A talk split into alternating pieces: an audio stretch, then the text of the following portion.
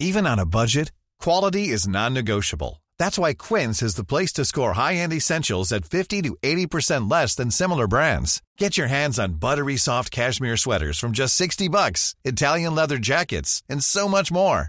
And the best part about Quince, they exclusively partner with factories committed to safe, ethical, and responsible manufacturing. Elevate your style without the elevated price tag with Quince. Go to quince.com slash upgrade for free shipping and 365-day returns.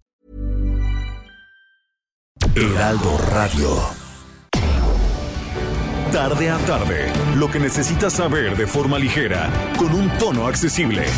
Solórzano, el referente informativo.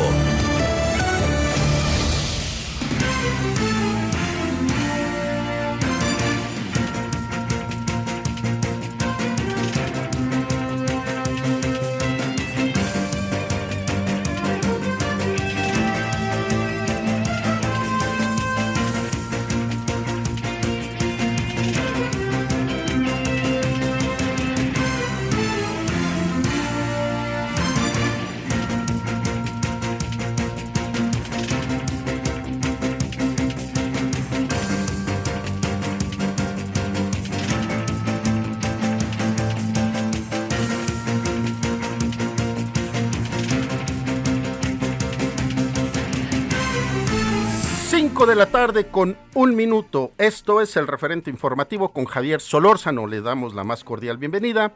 A nombre del titular de este espacio informativo, Javier Solórzano, quien desafortunadamente dio positivo en su prueba COVID y él por ello que está ausente un par de días.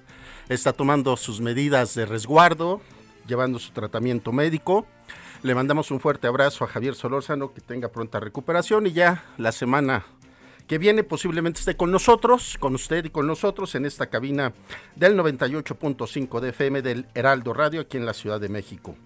Le invitamos a que nos siga desde este momento y hasta las 6 de la tarde. Le estaremos informando de lo que está pasando en nuestro país y el mundo.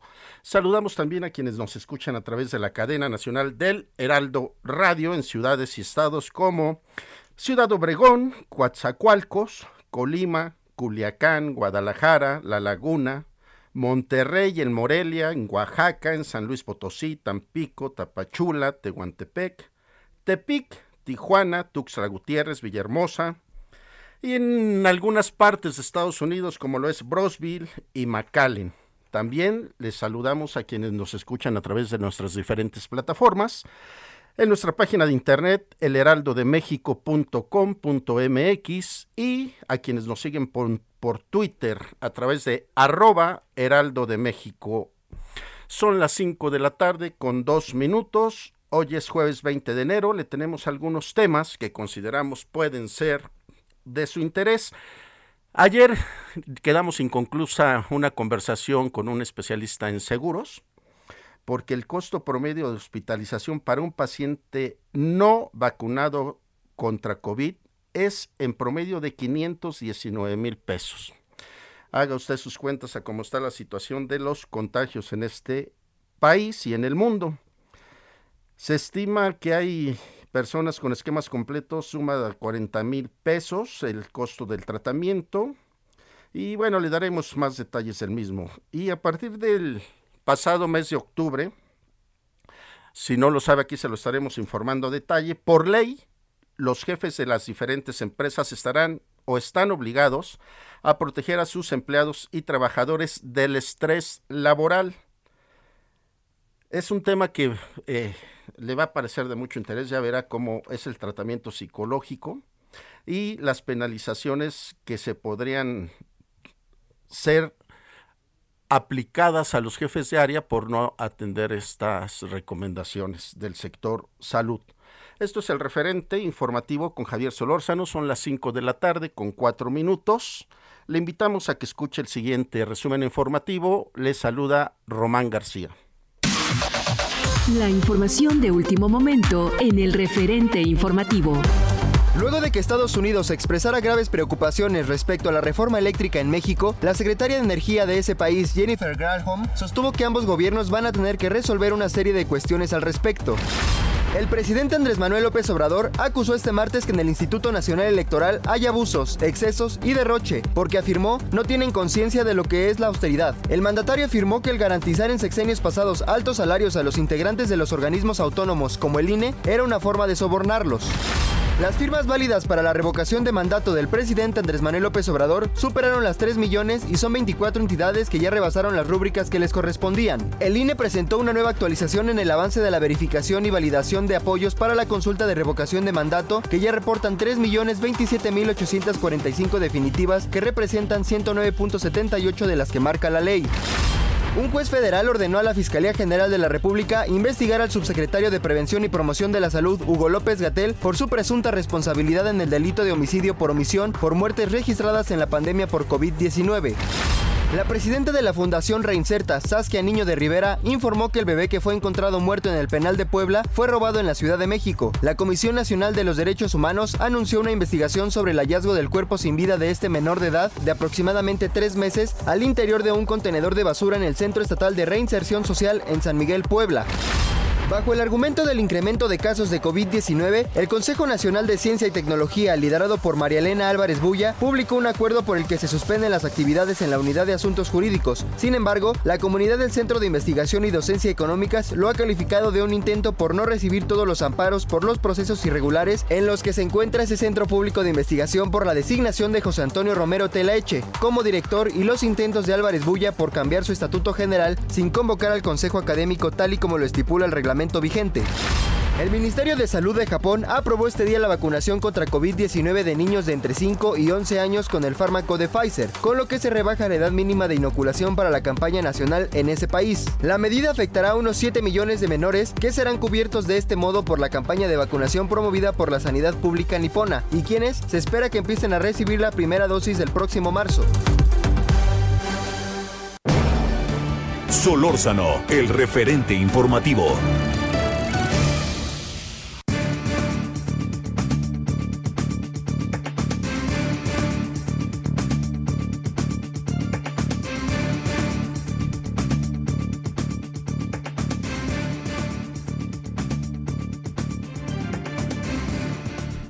5 de la tarde con 7 minutos. Esto es el referente informativo con Javier Solórzano. Le saluda Román García en ausencia del propio Javier, quien estará ya con usted y con nosotros la próxima semana. El día de ayer quedamos inconcluso en una conversación con Recaredo Arias. Él es experto en temas de seguridad y exdirector general de la Asociación Mexicana de Instituciones de Seguros. ¿Cómo estás, Recaredo? Te saludo nuevamente. Buenas tardes. Muy buenas tardes, Román. Un gusto saludarte a ti y a tu público. Reiteradas disculpas porque nos llegó aquí el corte del, del espacio, pero bueno, nos planteabas los costos que han estado cubriendo las aseguradoras, lo que fue al cierre del año pasado en diciembre, que las pólizas habían cubierto más de 2.524 millones de pesos en indemnizaciones en dólares. En dólares, perdóname. Y también nos, nos estabas eh, eh, empezando a, dar el tema de lo que es el proceso de reaseguros que existe en todo el mundo y también que estaban los niveles de costos altísimos. ¿Nos puedes retomar desde ese momento, mi querido Recaredo? Con muchísimo gusto, con mucho gusto, Román. Mira, pues, eh, en efecto, al, eh, más o menos la primera semana de diciembre, la información pública de la Asociación de Seguros del AMIS eh, tiene pagados, registrado como pagados 2.524 millones de dólares, lo que hace que este pago sea el evento asegurado más caro en la historia de los seguros en México. El más caro era el huracán Vilma con 2.451 eh, millones de dólares y aquí se recuperó pues una cantidad cercana al 88%. En cambio de estos 2.524 se recuperaron en la particularmente en pero también hay algunos nacionales, se ha recuperado un eh, perdón, Recarero, este, te estamos teniendo eh, la, ya fallas en la línea telefónica. Nos está platicando los costos que los seguros aseguradoras están cubriendo en diferentes eventos, como lo han sido eventos naturales como los sismos, los huracanes. Y estamos retomando la llamada con él. Adelante, Recaredo. Buenas tardes nuevamente. Sí, se oye mejor. No, vamos a tratar de recuperar la llamada. Por lo pronto le digo, mire, el costo promedio de hospitalización para un paciente no vacunado contra COVID-19 es de 519 mil pesos, en tanto que para aquellos que ya cuentan con su esquema completo suman 40 mil pesos. Porque no requieren quedarse en un hospital. Esto hacen su, ahora sí que su sana distancia, se mantienen cuidándose en sus casas y por ello los costos bajan de 519 mil a 40 mil pesos quienes tienen ya sus dos vacunas. Esto lo dijo Alejandro Sobeira, presidente del Consejo Directivo Nacional de la Asociación Mexicana de Agentes de Seguros y Finanzas. Ya tenemos a Recaredo Arias, experto en temas de seguros. ¿Cómo estás, Recaredo? Perdóname otra vez esta la comunicación que los teléfonos celulares no tienen palabra. Exacto, no hay palabra de honor. ¿Este ya se oye mejor? Estamos muy bien. Perfecto. Bueno, entonces como comentaba, eh, este, en el caso de este evento que ha sido además un evento que no ocurrió en un solo momento, como es un huracán, como es un eh, terremoto, bueno, un huracán durará un par de días, sino pues que ya llevamos una acumulación de prácticamente dos años de tener que hacer atención y pago de fallecimientos. Entonces, por ejemplo, de fallecimientos se han pagado eh, como este 1.429 millones de dólares y 1.095 millones de dólares por gastos médicos. Este, y de aquí se recupera del reaseguro nacional e internacional más o menos un 12%, así es de que es un evento que ha sido muy muy costoso para las compañías de seguros, eh, particularmente el año pasado pues dado que había habido rezagos en toda la parte de los certificados de defunción o inclusive algunas personas cuyos familiares habían fallecido, pues no habían hecho el trámite precisamente por, por el confinamiento, pues eh, eh, el año pasado se incrementó muchísimo el número de indemnizaciones de fallecidos. Entonces, obviamente esto sí ha tenido un impacto importante en las aseguradoras, que no quiere decir que no cuenten con los recursos para cubrirlo, pero pues que sí, sin embargo, pues han afectado sus resultados. Recaredo, ayer nos planteabas también eh, que en algunos países del mundo las aseguradoras son apoyadas por recursos públicos. En el caso de México, ¿en qué situación estamos? De acuerdo, gracias. Sí, lo que ocurre es que a nivel internacional está, hay una definición de que cuando se trata de epidemia y pandemia oficial y formalmente eh, declarada, o sea, si es una epidemia es a nivel nacional, entonces si es pandemia pues ya es a nivel global. Eh, por definición son los gobiernos, son los estados los que tienen que cubrir los costos de los gastos médicos de las personas. En el caso de México, las aseguradoras, pues eh, la mejor buena fe, algunas sí lo cubrían en sus pólizas, pero otras no, alrededor de unas nueve, diez compañías no este y pues a final de cuentas de muy buena fe eh, prácticamente el 99% de los asegurados por decisión de las compañías quedaron cubiertos, o sea, muchas compañías dijeron, bueno, aunque lo tengo excluido por contrato, nosotros eh, pues para ser solidarios con nuestros asegurados y pues también eh, con el gobierno vamos a pagarlo con lo cual pues esto sí ha significado un costo muy muy elevado para muchas compañías de seguros. En general, pues para todas las compañías de seguros de gastos médicos y de, y de vida. Ricardo, es, entonces, esto está obligando a las propias aseguradoras a hacer algunos cambios en sus pólizas de seguros para aquellas personas que no se quieran poner la vacuna COVID. En efecto, así es. Aquí es importante también señalar que esto es al momento de la renovación del seguro. O sea, no es un cambio que se está dando en el transcurso del contrato, eh, sino que al momento en el que vence la póliza que está vigente y cuando se renueva, ahí sí ya se pone esta nueva condición en el contrato. Eh, muchas compañías siguen cubriéndolo sin ningún problema. Algunas están poniéndolo como una campaña de motivación a las personas para tener su esquema completo de, de vacunación y otras sí de plano están tomando dos alternativas. Eh, una es eh, decir que si no está completo el esquema de, vacunación no se cubre COVID-19 y eh, pero inclusive no se exige eh, el boost, no se exige el refuerzo. Y por el otro lado, este en otros casos se considera como una agravación de riesgo. ¿Esto qué quiere decir? Que la persona está haciendo algo que lo hace más vulnerable a, en este caso, enfermarse de, COVID y eso puede dar lugar a la cancelación del contrato para por lo menos la, la cobertura si la persona adquiere COVID. Eh, en algunos casos se está haciendo en seguros individuales, en otros casos se está haciendo en seguros colectivos. Y hay alguna compañía que de manera innovadora, pues dice, eh, yo te, no te cubro si no tienes el esquema completo de vacunación, pero te puedo dar una cobertura hasta de un X monto si tú la compras en forma separada. Es decir, eh, las personas que contamos con un seguro de gastos médicos mayores y ahorita tenemos nuestros esquemas de vacunación completos, no tenemos ninguna necesidad de preocuparnos. El seguro sigue tal cual como lo firmamos de un inicio. Así es, Román, en efecto, así es. Y si de esas personas que ya tienen estos contratos no se aplicaron ninguna vacuna o no tienen el esquema completo, la aseguradora les da un aviso o ya cuando necesitamos la, eh, el seguro es cuando nos avisan? No, no, no, porque pues eso sí sería una situación que dejaría vulnerable al asegurado. No, cuando, o sea, en el momento en el que tú haces la renovación anual de tu seguro, es cuando la aseguradora te avisa que cambió esa cláusula la aseguradora o tu agente de seguros.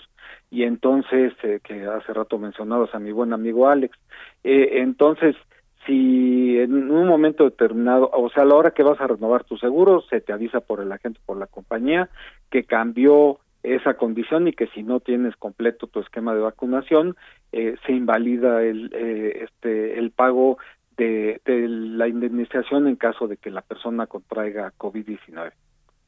Pero eso es a la renovación. Ok, y en el caso de las personas que nos están escuchando, que quisieran comprar un seguro o contratar más bien un seguro por la misma situación de pandemia que estamos viviendo en el mundo, ya se les especifica estas cláusulas. También, que, eh, gracias por precisarlo. En efecto, entonces sería la renovación o la contratación de un seguro nuevo. Y me pareció este, este planteamiento que dices, eh, aquellas personas que no quisieran vacunarse por su situación de pensamiento, pueden contratar un seguro, pero les dicen, si te contrato, vas a estar aseguradamente solamente por este monto, pero tú lo tienes que ir pagando eh, mensualmente.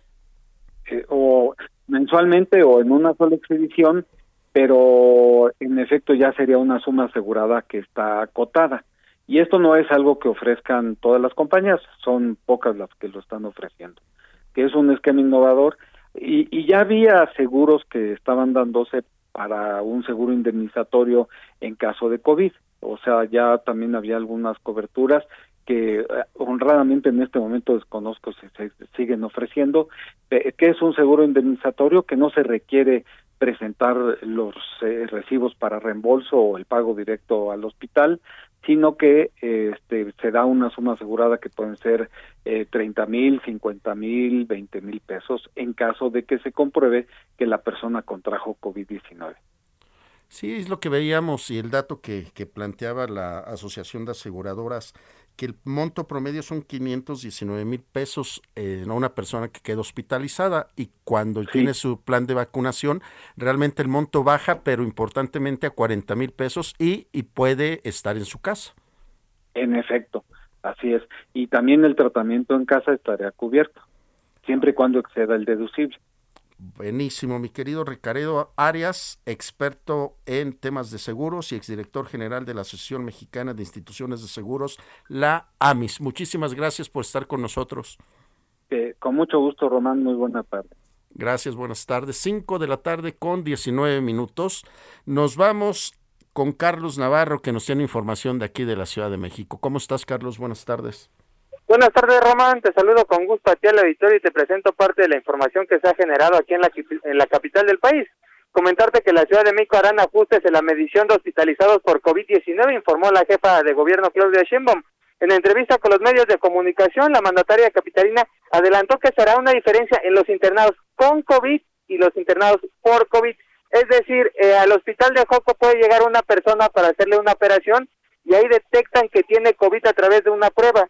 En otro caso, ahí van a hacer la diferenciación, Román, ya que son personas que, por ejemplo, son asintomáticos, pero suman a esta estadística. Recordemos que la Ciudad de México vive el pico más alto de contagios, pero las hospitalizaciones están muy, muy por debajo de lo que se vio en la segunda ola, que fue entre diciembre y enero del año pasado. Así es que mañana se presentarán estos ajustes en la medición de hospitalizaciones, Román. Comentarte que también la jefa de gobierno hizo un llamado a las probables víctimas de Pedro Salmerón, que fue propuesto para la Embajada de Panamá a denunciar. Esto después de que en redes sociales mujeres denunciaron casos de acoso sexual que presuntamente comentó el historiador. La mandataria hizo el llamado a que acudan a la Fiscalía General de Justicia de la Ciudad de México a presentar la denuncia y en este caso se les estará acompañando en el proceso en caso de presentar la denuncia. También te comento, Roman, que el incendio que desde ayer ocurrió en la colonia Coltongo, en la alcaldía Escaposalco, tenía hasta hace unas horas ya el 95% controlado. La jefa de gobierno, Claudia Sheinbaum, dijo que en la noche, en la madrugada, hubo una zona de solventes, solventes que agravó el incendio, por lo tanto, requirió mayor esfuerzo de los equipos de emergencia. Así es que ya casi está controlado este incendio, Román. Y por último, comentarte que en el predio de la refinería 18 de marzo, donde Pemex está acumulando los cilindros que recoge de los beneficiarios del programa Gas del Bienestar, no hay ningún riesgo, así lo comentó la jefa de gobierno Claudia Sheinbaum en respuesta a los reclamos del alcalde de Miguel Hidalgo, Mauricio Tabe. Mauricio Tabe señaló que los vecinos han comentado que hay un fuerte olor a gas y que temen por cualquier situación que pueda ocurrir a raíz del acopio de estos cilindros en mal estado. Así es que la jefa de gobierno ya dijo que no hay ningún eh, riesgo por parte de protección civil confirmado. Así es que vamos a ver de qué manera se desenvuelve este tema, Román. Ya son siete alcaldías donde están recogiendo los cilindros dañados y vamos a ver de qué manera desenvuelve. Román, parte de la información aquí en la Ciudad de México. Carlos Navarro, muy movida esta ciudad capital y me gustaría que por favor nos repitieras este dato de la diferenciación que van a hacer en las hospitalizaciones aquí en la Ciudad de México para nuestros radioescuchas que eh, no lo escucharon o lo escucharon muy rápidamente, volvérselos a, a reiterar y un ejercicio que ojalá tomen como ejemplo los demás estados. Es correcto, Román, porque incluso hay el tema de las hospitalizaciones todas, todas, toda persona que tenga COVID y esté en un hospital de la Ciudad de México le representa un dato más a la cita y alrededor de 1.400 y en este caso la jefa de gobierno dijo que se hará la diferenciación en los internados. Con COVID es por ejemplo una persona que resultó con una fractura en una pierna está internada en Joco y le hicieron una prueba abona a la estadística. Es una persona con COVID. Y en otro caso las personas que dieron positivo y que lamentablemente se han agravado y los internan para atender su caso sería una persona internada por COVID, así es que van a hacer la diferencia porque hay muchos casos, nos comentan desde el gobierno de la Ciudad de México, que están sumando a esta estadística. Digo, no es un dato que alarme a la población, son alrededor de 1.400 personas internadas, pero a partir de mañana las autoridades van a hacer esta diferenciación para que haya un claro ejemplo de lo que realmente cuántas personas están llegando a los hospitales después de incluso algunas no ser vacunadas o eso, ya en esta cuarta ola, así es que son hospitalizados por COVID y hospitalizados con COVID. Ahí está la diferenciación, Román. Carlos Navarro, te agradezco mucho. Muy buenas tardes. Hasta luego, buenas tardes. Vámonos rápidamente a Nuevo León. Allá está Daniela García. ¿Cómo estás, Daniela? ¿Qué tal, Román? Muy buenas tardes. Pues muy bien, pero eh, pues el día de hoy, lamentablemente, para informarles que Nuevo León superó por primera vez el récord de más de 6.000 contagios diarios de COVID-19. Se reportaron 6.300 durante las pasadas 24 horas y bueno, la autoridad sanitaria de Nuevo León confirmó además que ya el 96% de los casos secuenciados son de la variante Omicron. Hoy hubo una rueda de prensa para presentar el semáforo epidemiológico y ahí la secretaria de Salud, Alma Rosa Marroquín, informó que han podido no han podido detectar todavía el pico más alto de esta cuarta ola, ya que siguen al alza los casos diarios. Cabe señalar que durante la semana pasada el promedio de casos nuevos por día aquí en Nuevo León fue de 5.099. Asimismo, detalló también que hay actualmente 50.000 casos activos detectados por la autoridad y hay 49 municipios afectados por el alta transmisibilidad de esta variante. Las hospitalizaciones también siguen creciendo, hay 779 este jueves. 114 de ellos están conectados a un ventilador mecánico y también se señaló, Román, que hay 14 pacientes menores de 11 años hospitalizados y 7 de entre 11 y 18 años. También, pues lamentablemente se registró la muerte de una menor de 17 años que tenía hepatitis como comorbilidad y hoy se sabe que hay una menor de 16 años de edad muy grave, según informó la Secretaría de Salud en el estado. Además, se registraron 16 nuevas defunciones, eh, dos más que el día anterior. La ocupación hospitalaria eh, pues asciende ya a 34%, Román, 24% en cuanto a camas de cuidados intensivos, mientras que las de camas de hospitalización rebasa el 36%. Y bueno, esto, eh, a pesar de estos números, la epidemiológico en color amarillo. Vamos a una pausa, Daniela, y regresamos. El referente informativo regresa luego de una pausa. Heraldo Radio. La HCL se comparte, se ve y ahora también se escucha.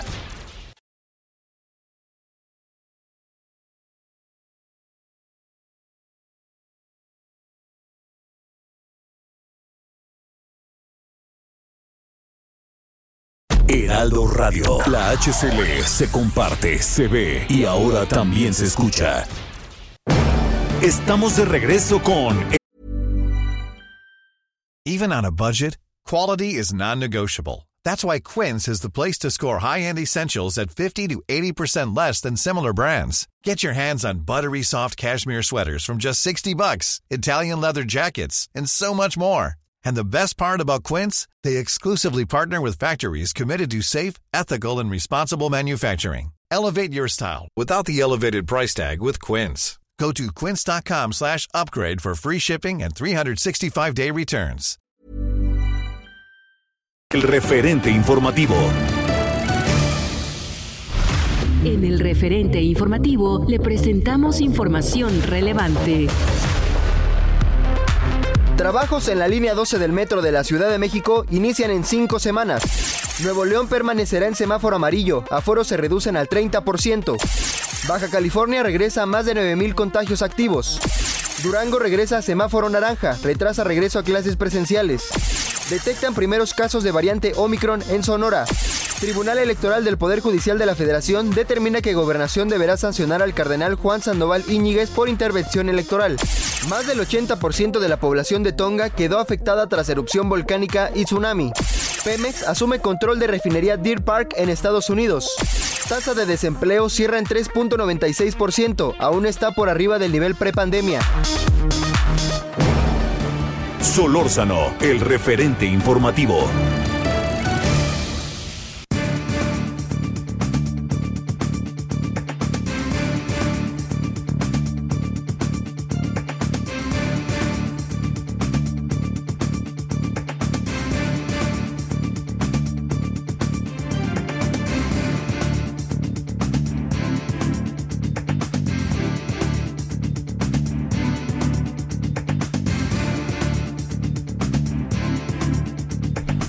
5 de la tarde con 31 minutos. Esto es el referente informativo con Javier Solórzano. Le saluda Román García. Le hemos pedido a Francis Covarrubias, ella es gerente de Employee Experience, Sodexo Beneficios e Incentivos México, que nos tome la llamada porque tiene un tema bien interesante que nos va a plantear. Hola Francis, ¿cómo estás? Buenas tardes. Román, muy bien, muchas gracias. ¿Tú qué tal? Pues aquí, ahora sí que distrayéndote de tu tiempo y de tu agenda. No, hombre, yo feliz de la vida de estar acá contigo. Muchas gracias por la invitación. Francis, cuéntale y ponnos al tanto de qué significa esta evolución que han vivido las empresas ante la pandemia para la ley antiestrés. Claro, pues bueno, mira, Román, eh, en octubre del 2019, como todos sabemos, la Secretaría del Trabajo implementó esta norma, ¿no? La norma 035, justamente para reducir temas de estrés y burnout en las empresas. Sin embargo, pues posteriormente llegó la pandemia eh, que tuvo impactos súper fuertes en temas de desempeño y sobre todo temas psicológicos en, los colaboradores de las empresas mexicanas. Entonces es a partir de aquí que independientemente de todo lo accionable antes, ¿no? En, en tema de estrés psicosocial, pues se hacen programas un poco más robustos para atender a las personas que están trabajando de forma remota eh, y, poder atender de esta forma también todo, todo lo que conlleva el impacto de su aislamiento y su nueva forma de trabajo. Francisco Barribias, esto de la norma 035, eh, dices que fue aprobada el año pasado. No, no, no, o sea, fue emitida en 2019, pero tenía varios pasos a seguir. En octubre del 2019 se liberó, pero eh, lo que pedía la Secretaría del Trabajo y Previsión Social en este entonces con su liberación era únicamente un diagnóstico, era realizar un diagnóstico dentro de las empresas para ubicar temas de burnout. Sin embargo, en el 2020, ya, ya con el tema de, pandemia y demás, eh, pues evidentemente se hicieron mucho más grandes los esfuerzos de la implementación del programa eh, para atender justamente a las personas que están dentro de las empresas colaborando. Ahora, este programa, ¿cómo se aplica, Francis? Porque, como bien lo dices, nosotros conversamos aquí con compañeros que en el Heraldo Media Group, como otras empresas, han tomado las medidas precautorias de hacer el trabajo en casa y algunos de ellos dicen que se estresan más porque tienen que convivir con la familia y tienen que estar haciendo el trabajo y no se diga las mujeres que son mamás. Totalmente, digo, hay mujeres que son mamás, sabemos mujeres, por ejemplo, que tenemos gatitos, yo aquí tengo dos que están ahorita, no sé si los escuchas por ahí maullando, evidentemente pues cambia un poco la dinámica, ¿no? O sea, cambia un poco la dinámica el, trabajar de forma remota y sí, el, el, crecimiento en cuanto a niveles de estrés de las personas incrementó no solamente por su carga de trabajo, sino por también las condiciones distintas eh, que, todos vivimos como colectivos socialmente hablando. Entonces, en realidad no existe un, una sola forma de implementar el programa. Eh, cada empresa pone su propia política, entonces no sé cuál fue la política específica de, de tus compañeros del Heraldo, sin embargo, hay empresas que ponen políticas distintas y de atención diferente. Eh, las personas que contratan, por ejemplo, nuestros servicios, tenemos nosotros una plataforma de atención remota, ¿no? Entonces, en esta plataforma de atención remota brindamos asistencia psicológica, brindamos asistencia médica, nutricional, entre otras, que finalmente pues ayudaron un poco a, liberar este estrés que comentábamos hace un ratito y, y poder alivianar también pues todos estos síntomas que, o sea, que, que emocionales y, de temas de, burnout que la gente presentaba por el nuevo esquema de trabajo. Francisco Barrubias, como bien lo dices, ahora sí que es un todo, ¿no? Las horas de, trabajo, la convivencia con la familia, eh, el compartir con las mascotas también su tiempo porque te lo demandan, pero sobre todo también la alimentación. ¿Qué, qué un ejercicio que tú nos puedas este, eh, plantear de lo que han hecho con alguna empresa en particular. Sí, mira, eh, pues nosotros tenemos clientes en su gran mayoría de empresas medianas y grandes y parte de los servicios que presta la plataforma, eh, bueno, es a partir de, de, una plataforma digital, ¿no? Y por medio de teléfono, son asistencias remotas. Entonces, para temas de nutrición tenemos también incluido dentro del servicio una asistencia nutricional en el que las personas pueden hablar con un especialista de nutrición y diseñar un plan pues que se adecue ahora al comer en su casa, ¿no? Que esto puede ser un arma de dos filos, porque o estás muy clavado realizando tu trabajo todo el tiempo, incluso hasta horas extra porque estás frente a la computadora y pides a lo mejor algo de comer que, que no es tan saludable o pues le dedicas tiempo a meterte a la cocina, a cocinarte a ti a tu familia. Entonces, creo que este apoyo de, de, tener menús saludables eh, pues puede ser bastante atractivo para las personas. Francisco Barrubias, gerente de Employet Experience, Sodoxo Beneficios e Incentivos México. Eh, para poder eh, entrar a la plataforma, ¿hay una página en particular? En realidad nosotros damos los accesos una vez se contrata el servicio, ¿no? O sea, con, nuestros ejecutivos comerciales. Entonces, una vez se contrata el servicio, pues ya mm, enviamos los accesos a la base de datos de, los colaboradores de nuestros clientes. Eh, una vez que ellos acceden, pueden registrarse y llenar su perfil eh, para ver cuál es el tipo de asistencia o servicio que quieren recibir. Y lo súper importante o interesante de esto es que nosotros al final de cada mes entregamos a las empresas un reporte de redención, ¿no? Entonces, ellos también saben qué tanto está funcionando la implementación de este tipo de, medidas en su empresa y eh, cuáles de las asistencias son más redimidas que, otra, eh, que otras, pues, para poder pues focalizar un poco los esfuerzos adicionales que se hacen en materia de salud y bienestar. Ahora, eh, Francis, una empresa contrata sus servicios. ¿Ustedes dan los accesos para el número de trabajadores que necesita esa empresa y también este, les dan algún, algún número por si la consulta es telefónica?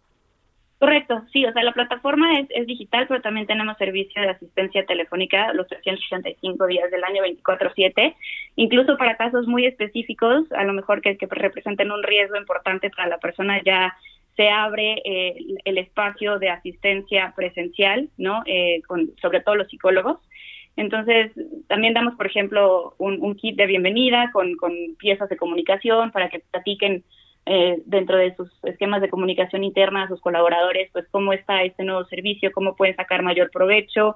Eh, eh, les damos también acceso a algunos webinars en materia de salud y bienestar, tanto a las empresas como a los colaboradores. Creo que es, es, un, es un paquete bastante completo. ¿Y particularmente está dirigido para jefes de área? Eh, en realidad, eh, la, la, plataforma y el servicio asistencial está diseñado para todos los colaboradores de toda la empresa, ¿no? Desde la parte operativa hasta los directores. Sin embargo, normalmente nuestro interlocutor o quien decide finalmente contratar este servicio son, son personas que están en el área de gestión humana, que están ahorita como muy, muy enfocados en mejorar la experiencia pues de sus colaboradores ahora con, con esta nueva normalidad, ¿no? Y Francis, ¿cuál, qué, cómo, eh, ¿cómo se llama su plataforma? Se llama Vivir Bien. Yo entro a internet, pongo vivir bien y ahí empieza uno el proceso de comunicación y de contratación. En realidad, entras a internet, pones vivir bien de Sodexo y eh, ahí puedes ver más información sobre la plataforma, eh, sobre el producto en su generalidad y puedes llenar un formulario para que uno de nuestros representantes de ventas te contacte inmediatamente y entonces puedas acceder al servicio lo, lo más pronto posible. Francisco Barrubias, gerente de Employet Experience, Sodoxo Beneficios e Incentivos México. Muchas gracias por habernos acompañado esta tarde. Muchas gracias a ti, que tengas excelente tarde. Buenas tardes. Solórzano, el referente informativo.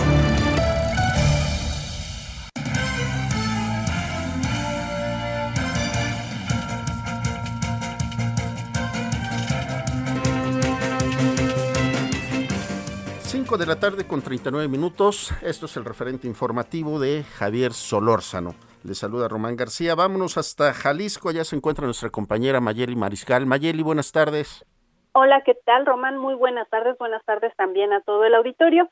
Pues comentarles que el gobernador de Jalisco el día de hoy, a través de sus redes sociales, confirmó que eh, resultó positivo al virus de coronavirus, de coronavirus y eh, pues en estos momentos está aislado, trabajando en Casa Jalisco eh, y pues lamentablemente ha estado con actividades públicas durante toda esta semana. de la Oficina de Comunicación Social se informó que el pasado viernes se hizo una prueba también, esta prueba había salido negativa y bueno, el lunes tuvo una comida eh, con el club Atlas para celebrar este campeonato de fútbol. Adicionalmente llevó a cabo el lunes también una rueda de prensa eh, en donde pues se dieron a conocer pormenores de la mesa de salud, algunas eh, medidas sanitarias justamente para combatir el virus o para prevenir el virus. Y el día de ayer también acudió al aniversario 40 del Mercado del Mar eh, que se ubica en el municipio de Zapopan, en donde pues estuvo también rodeado de colaboradores y de algunos otros locatarios de este mercado. Él dice eh, que pues está asintomático, al igual que una de sus hijas, Natalia, así es que pues bueno, por lo pronto va a estar trabajando desde casa y eh, también compartirles que eh, estos momentos entre 5 y 10% representa la inversión, el gasto que deben de hacer las familias, que debemos de hacer las familias mexicanas, esto para adquirir los insumos necesarios para prevenir y cuidarnos justamente del COVID. así lo señaló el doctor Héctor Raúl Pérez Gómez, el director de la División de Disciplinas Clínicas del Centro Universitario de Ciencias de la Salud de la Universidad de Guadalajara, en donde pues recordó que ya el próximo 27 de febrero eh, se estaría cumpliendo dos años desde que se registró el primer eh, contagio de COVID en México y pues desde entonces las familias han tenido que comprar una serie de insumos que van desde cubrebocas, gel antibacterial y algunos otros, eh, sobre todo para la limpieza de superficies. Recordó que hay algunos aditamentos que eh, ya no son necesarios, como lo son estos cubrebocas con válvula, así como tapetes de hules sanitizantes y eh, los túneles que rocían ozono, dijo que estos ya no son necesarios, así es que eh, pues para que ahí se tome nota y esa es la información del día de hoy desde acá, desde Jalisco, Román. Mayeli, muy movido el gobernador en sus últimos, en su agenda, pero siempre con las medidas sanitarias, ¿verdad? Siempre con su cubrebocas. Eh, pues en ocasiones no puesto de manera correcta, pero sí con cubrebocas. Bueno, eso ayuda a tener un poco de tranquilidad para quienes estuvieron con él en estos últimos eventos. Así es, él daba a conocer también a través de este video que posteó en sus redes que algunos de sus colaboradores más cercanos resultaron positivos y es por eso que él se lleva a cabo, se realiza esta prueba en la cual pues ya también eh, resulta contagiado. Mayeli, sé que no te buscamos para la siguiente información, pero bueno, ahí te va. ¿Qué pasa con este operativo de Sedena en Puerto Vallarta? Pues este operativo eh, inició este jueves y hasta estos momentos de manera extraoficial se habla de una persona detenida, un vehículo también de lujo eh, que presuntamente pues eh, se ha retenido por parte de los elementos de la Secretaría de la Defensa Nacional. Alrededor de 150 elementos se desplegaron en esta exclusiva zona como Marina Vallarta. la casa que se cateó se encuentra en la calle Gaviotas y pues bueno, estamos a una espera de que eh, la Secretaría de la Defensa Nacional de manera oficial dé a conocer el resultado de este operativo. Desde aproximadamente las 3 de la mañana se dio este despliegue en esta zona exclusiva de Puerto Vallarta y estaremos, por supuesto, llevando toda la información que se genere al respecto. Mayeli, te agradezco mucho. Buenas tardes. Excelente tarde para todos. 5 de la tarde con 44 minutos. Ahora vamos hasta Sonora. Ya se encuentra nuestro compañero Gerardo Moreno. Gerardo, ¿cómo estás? Hola, ¿qué tal, Román? Es un gusto saludarte desde acá, desde el estado de Sonora, donde tengo que reportarte que el día de hoy el secretario de Salud del estado confirmó que se trata de la variante Omicron, la que está circulando activamente en estos momentos en el estado, principalmente en la capital Hermosillo, la cual es la causante del incremento de casos que se ha registrado durante la cuarta ola de contagios que inició este 2022. Te platico que José Luis Alomía Segarra detalló que ya tiene confirmado por el laboratorio estatal que un total de 253 muestras que tomaron salieron con un diagnóstico de alta probabilidad de ser una de las siete mutaciones que tiene Omicron, lo cual dijo también confirma la circulación activa de esta variante del virus en el estado señaló que solo se tomó una muestra del 5% de los casos confirmados en Sonora para verificar esta variante y por lo que seguramente son muchas más las personas que se han enfermado de Omicron aquí en el estado. Dijo que esta variante circula principalmente en Hermosillo, la capital, con el 85% de los eh, muestras tomadas de los casos.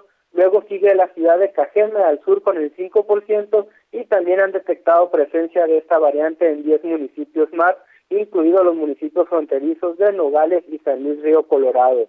Eh, precisó que tanto el tratamiento como las medidas de prevención para Omicron son exactamente igual que el resto de variantes, por lo cual saber que está circulando solo sirve con fines de la estrategia de salud pública para tomar decisiones de contención. Para la población en general, las recomendaciones siguen siendo las mismas de siempre. Aclaró que las decisiones que han tomado a raíz de esto es pues limitar mucho más los aforos, sobre todo en los municipios donde hay alto riesgo de contagio, donde el semáforo epidemiológico se encuentra en rojo, solo se permitirá un 30% de aforo en lugares públicos y comercios, donde estén en naranja en un 60%, en amarillo al 75% y los pocos lugares que hay en verde no habrá restricciones.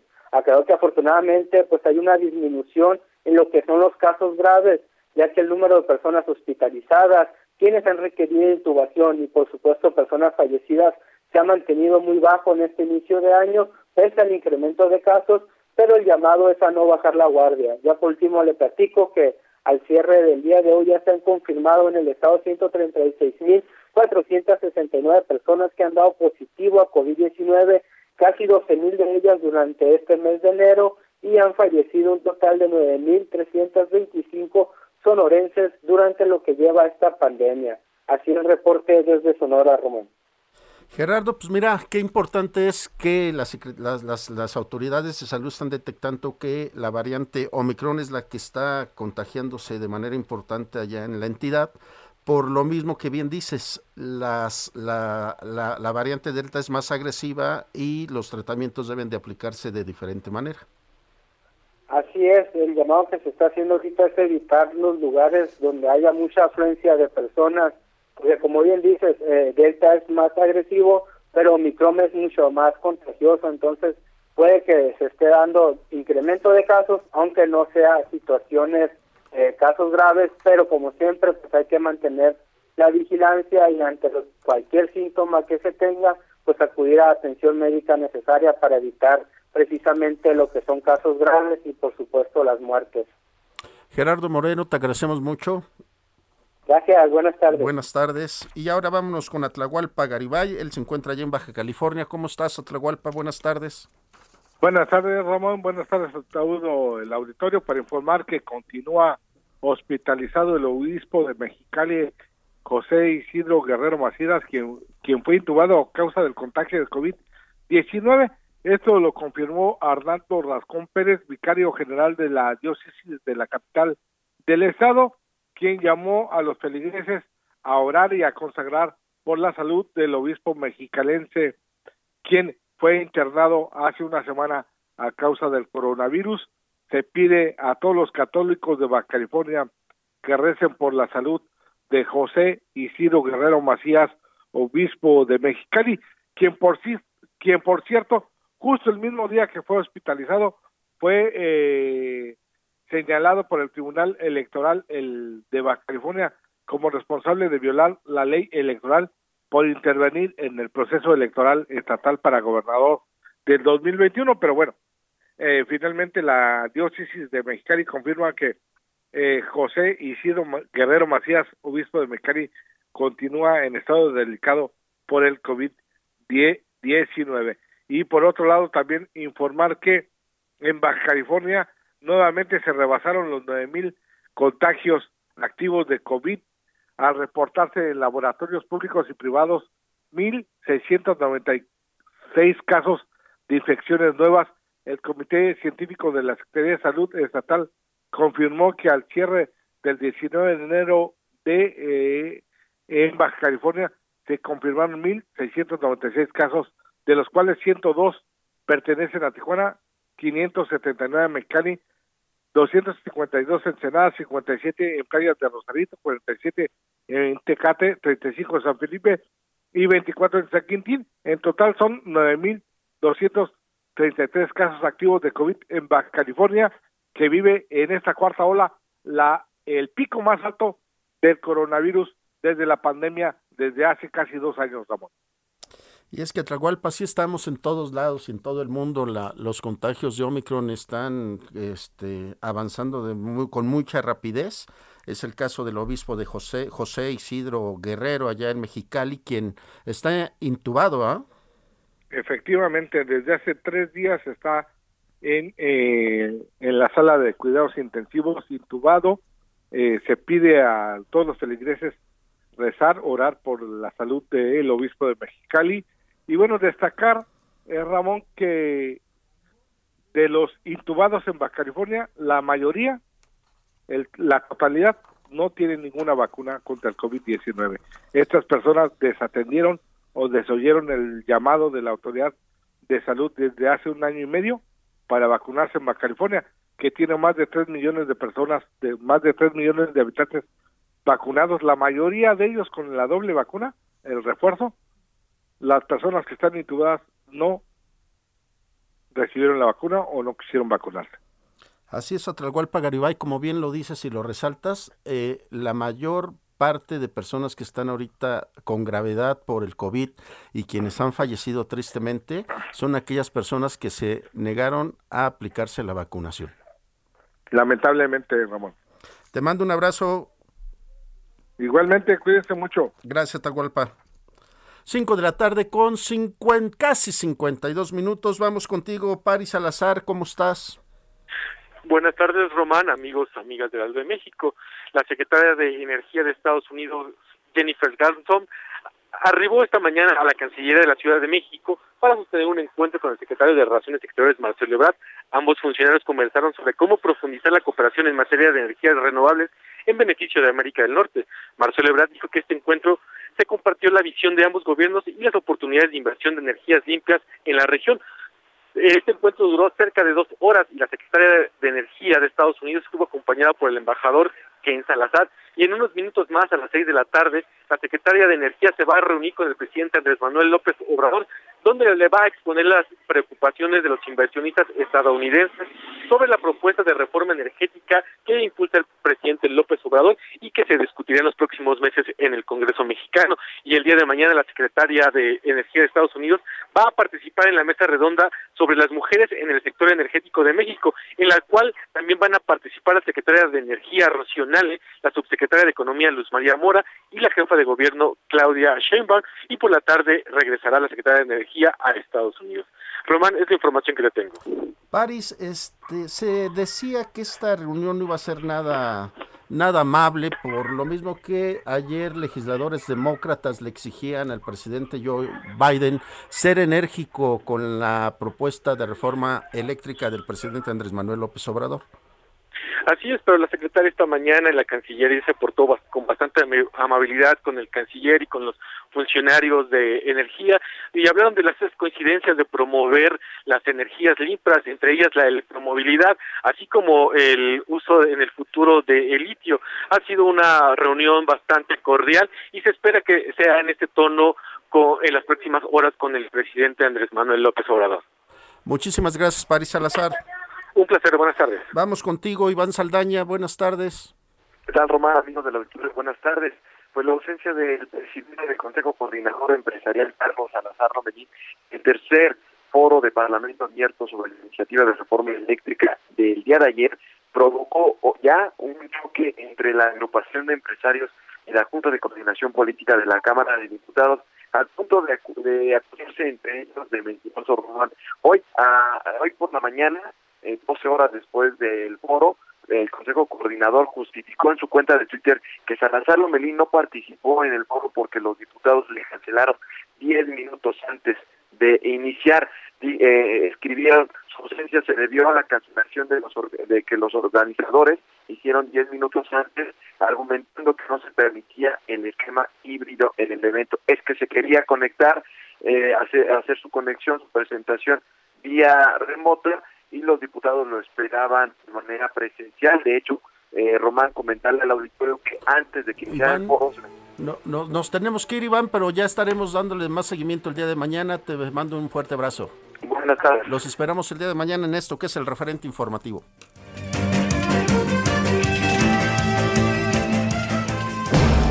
Hasta aquí, Solórzano, el referente informativo.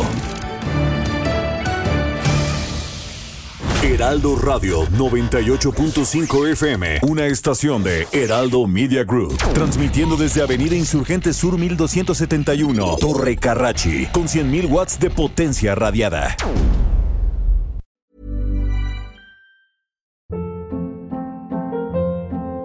Hold up. What was that? Boring. No flavor. That was as bad as those leftovers you ate all week. Kiki Palmer here, and it's time to say hello to something fresh and guilt-free. Hello Fresh. Jazz up dinner with pecan-crusted chicken or garlic butter shrimp scampi. Now that's music to my mouth. Hello Fresh. Let's get this dinner party started. Discover all the delicious possibilities at hellofresh.com.